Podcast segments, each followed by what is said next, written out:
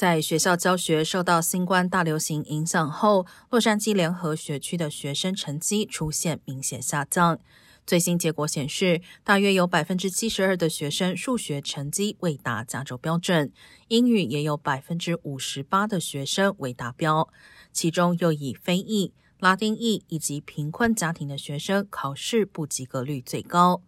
另外，女性学生的数学成绩下降为所有群体中最大。学区总监卡瓦略表示，这个现象相当反常，因为过去几年女学生在数学与科学方面的评鉴结果都优于男学生。目前，洛杉矶联合学区推出寒假补课计划，希望辅导学生提升成绩。